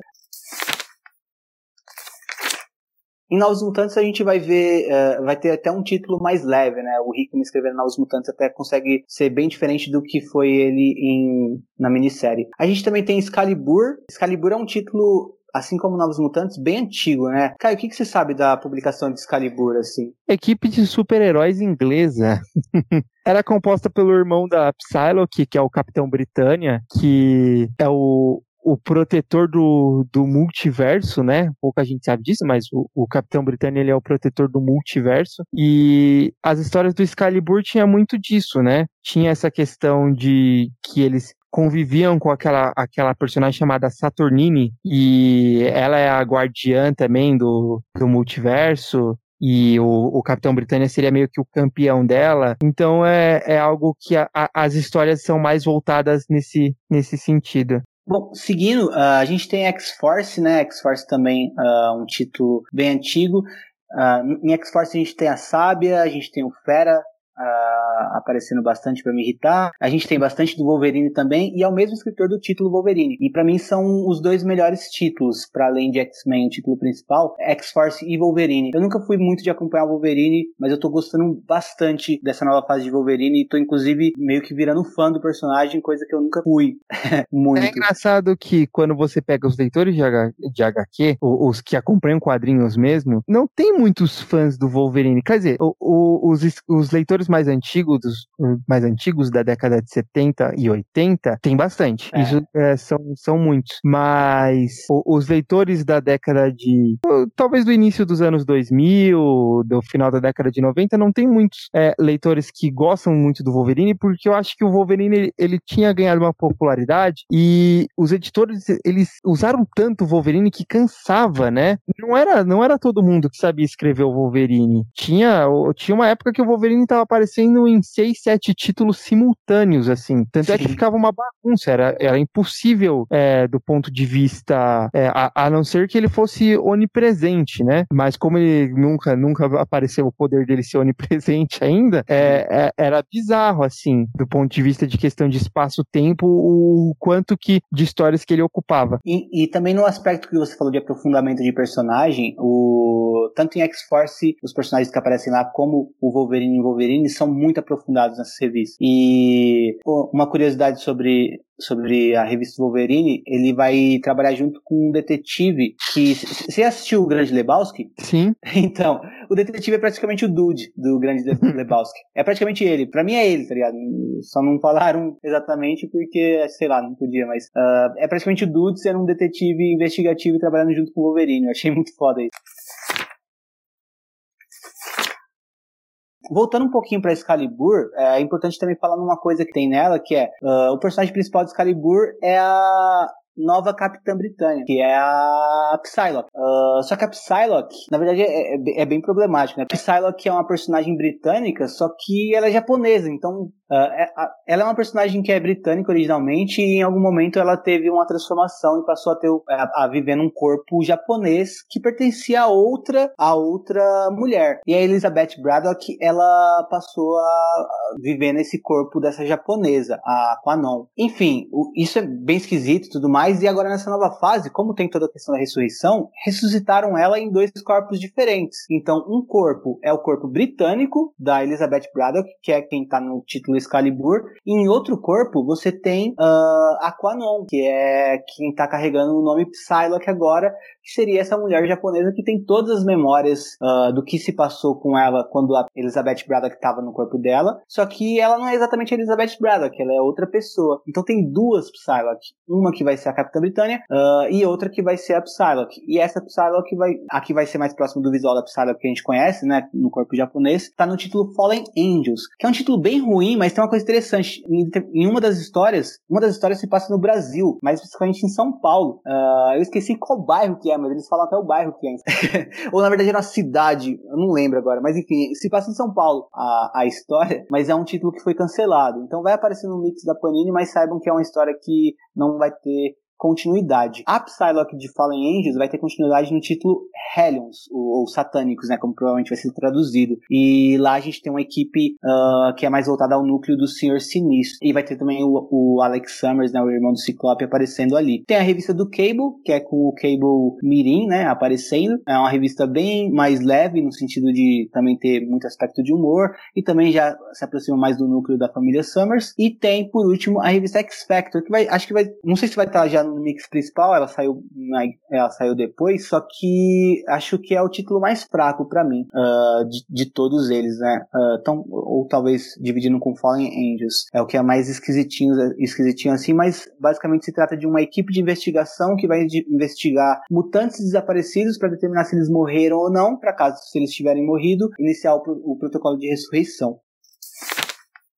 O que, que, te chama mais atenção dessas todas, de todas essas revistas? Tem alguma coisa que tá ansioso para ler? Ou tá ansioso para ler tudo? O que, que você acha? É, na verdade, eu, eu espero conseguir ler tudo de verdade, é uma fase que me empolgou tanto que eu quero, eu não quero perder, é, eu não quero ter, ter o risco de perder alguma informação que se passa numa história menor. Então é algo que, claro, eu vou dar em, é, muito mais atenção ali para X-Men, é, Novos Mutantes X-Force é, e, o, e o Wolverine, talvez também para a revista do Cable, porque eu gosto do personagem, mas eu vou tentar ler tudo. É uma das poucas fases que eu li tudo na minha vida, que eu tentei ler tudo e continuei continuei. Eu tô até agora lendo tudo e tô gostando bastante. Uma, um, uh, acho que para além de tudo isso que a gente falou, também vale citar que um ano depois, na publicação americana, saiu a saga Ten of Swords, tá saindo agora, né? E uh, ah, para quem tiver curioso sobre o que dá mais atenção de leitura para entender essa saga, uh, basicamente X-Men e Excalibur. Nesses dois títulos vai ser, vão ser desenvolvidos os, os conceitos que vão ser trabalhados nessa saga Ten of Swords, porque trata do multiverso, trata do da Saturnine, que o Caio mencionou agora há pouco. E esses dois títulos são os que mais têm uh, um background para essa primeira grande saga. E acho que é, acho que é isso, né, Caio? Você tem mais alguma coisa para acrescentar, Caio, quanto a expectativas dessa nova fase? O que, que você tem mais para falar? Eu acho que não. É... Eu acho que é isso, na verdade. O que eu já tinha comentado mesmo é mais uma fase que me gera muito curiosidade porque é algo totalmente novo. Nunca aconteceu esse tipo de, esse tipo de história nos X-Men, né? É não é algo batido. Eu duvido que eles vão voltar para mansão Xavier. Então é algo que eu tô totalmente curioso mesmo. Sim, acho que acho que você te conhecendo como leitor, eu acho que você vai gostar bastante. E eu espero que uh, o leitor de X-Men brasileiro, no geral, ele, ele goste também, continue acompanhando essa fase. O engajamento está sendo bem grande, né, atualmente. Eu espero que continue assim uh, por bastante tempo. Sempre legal ter bastante gente lendo X-Men. E por hoje é só, pessoal. Esperamos encontrar vocês ouvindo a gente de novo na semana que vem. Qualquer dúvida, sugestão ou xingamentos, mande e-mail para utopiaxmen.gmail.com X-Men tudo junto e sem traço, que nós responderemos nos próximos episódios. E é isso, ficamos por aqui. Nos encontramos novamente muito em breve em algum dia de um futuro esquecido. Tchau!